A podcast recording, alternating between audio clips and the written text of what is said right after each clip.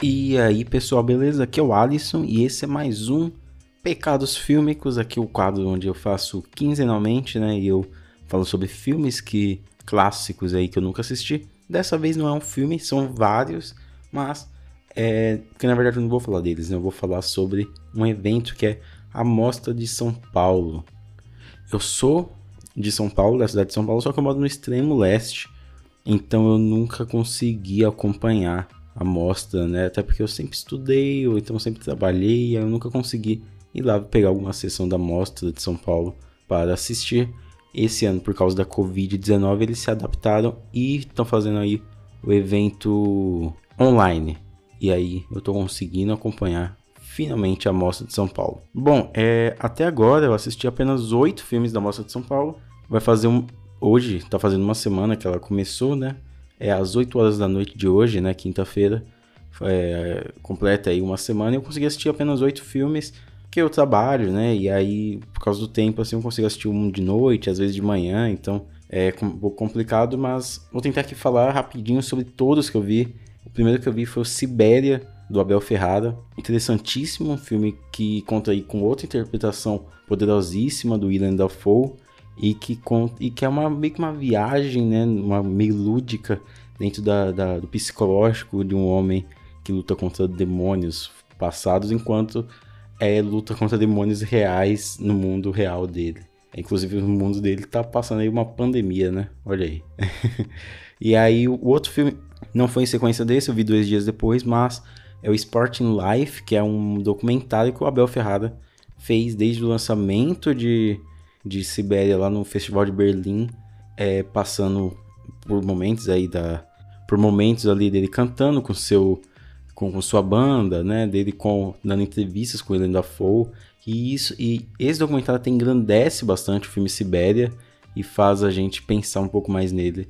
E até por causa que a gente entra na, na, na mente, né, do, do diretor e vê e como ele tá lidando inclusive com a pandemia, né? Bem interessante. Bom, mas o segundo filme que eu tinha assistido era Nova Ordem, um filme que ficou apenas por 24 horas. Filme aí do Michel Franco, que foi o filme de abertura. Eu tenho um, um pouco.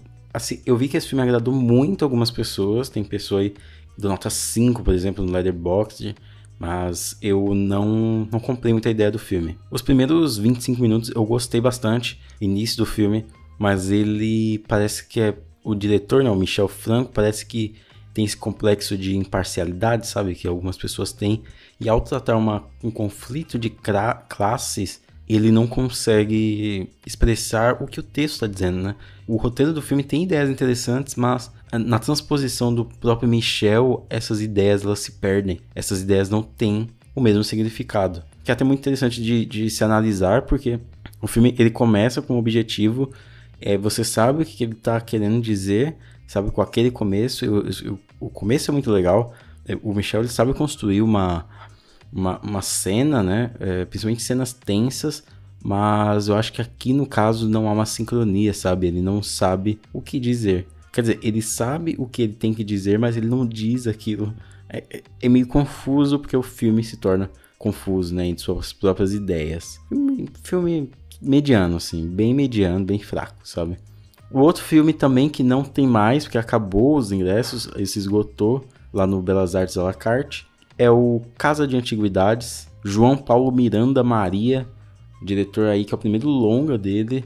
E aí é interessante o a, a, a colocação dele, é interessante a criação de mundo dele, que conta a história do Cristóvão, que é um cara que vai trabalhar lá no sul do país, em uma sociedade que meio que renega tudo o que ele, um homem nordestino e negro né, da, da, da roça, representa. É uma sociedade que tenta apagar aquilo dele, tenta expulsar ele dali, mas ele encontra ali na busca pelas raízes aí a, meio que a resistência dele. E é um filme que ele trata desse personagem que ele é meio que um personagem símbolo, assim, ele carrega muitos simbolismos.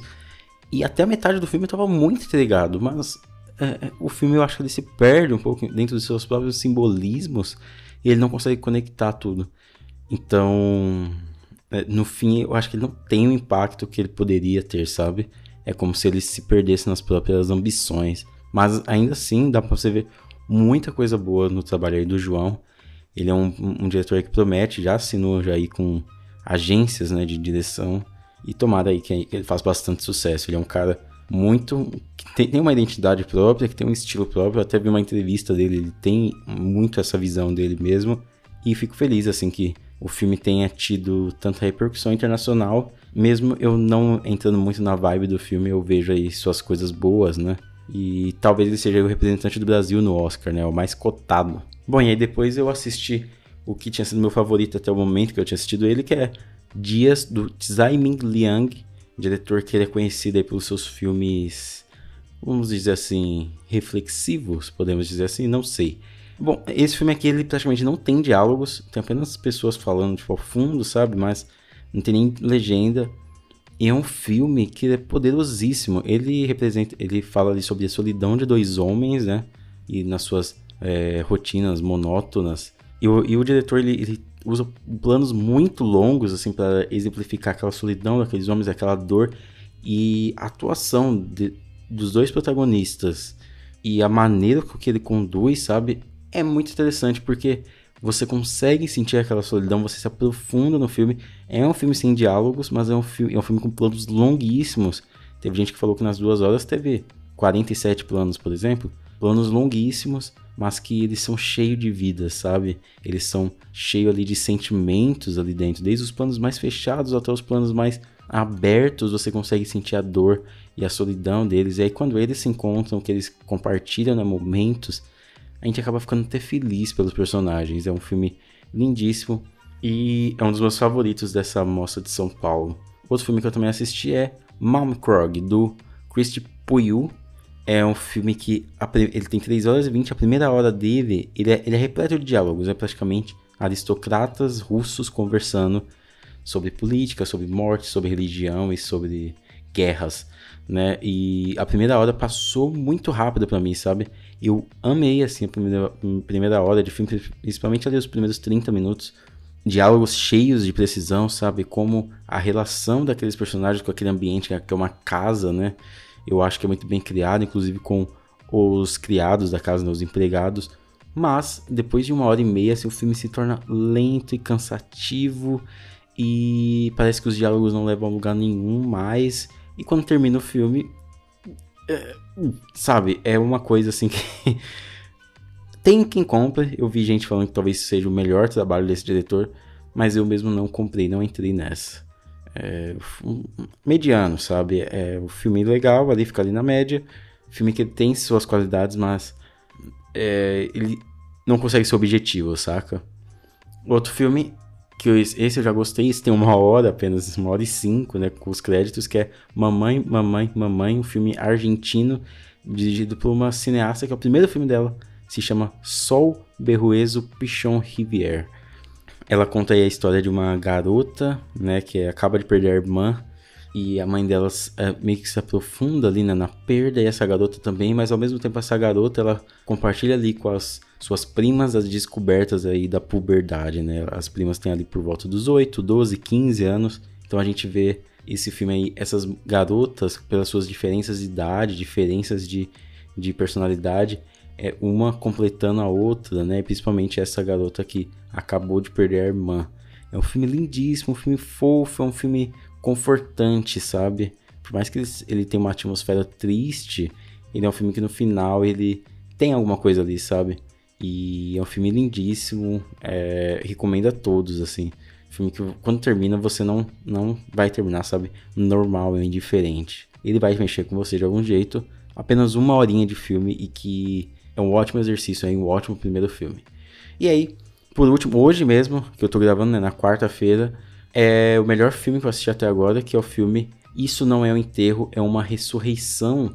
Um filme que é uma coprodução entre Itália, África do Sul, mas ele foi filmado, e inclusive o diretor é desse país, que é Lesoto, país que eu nunca tinha assistido um filme de, lá, inclusive a mostra também de São Paulo, acho que nunca teve um filme de lá. É um filme que conta a história aí de uma mulher de 80 anos ali, Mantoa, que ela espera o seu filho chegar para o Natal e aí seu filho morreu. E ela é uma viúva que também já tinha perdido uma filha e os netos.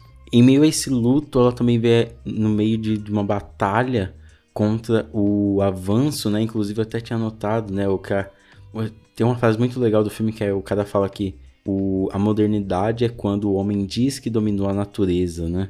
Então a gente vê toda essa batalha desta mulher tentando manter vivas suas memórias daqueles que se foram e ao mesmo tempo é, vai ter uma construção ali onde ela mora que vão jogar uma represa lá e vai inundar inclusive o cemitério do local, o cemitério onde estão os filhos dela, o marido e os pais dela. Então é um filme incrível, é um filme que tudo assim nele contribui para a atmosfera.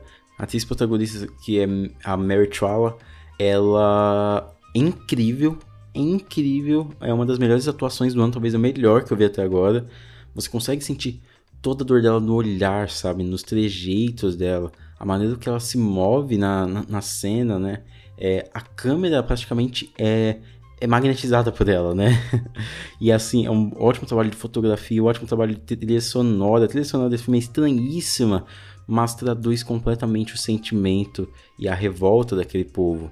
É um filme sensacional, um filme que você não pode perder. Isso não é um enterro, é uma ressurreição. Nota máxima para esse filme, um dos melhores do ano para mim. É, recomendo demais. Então, se eu fosse recomendar três para vocês, recomendaria esse. É, isso não é enterro, é uma ressurreição.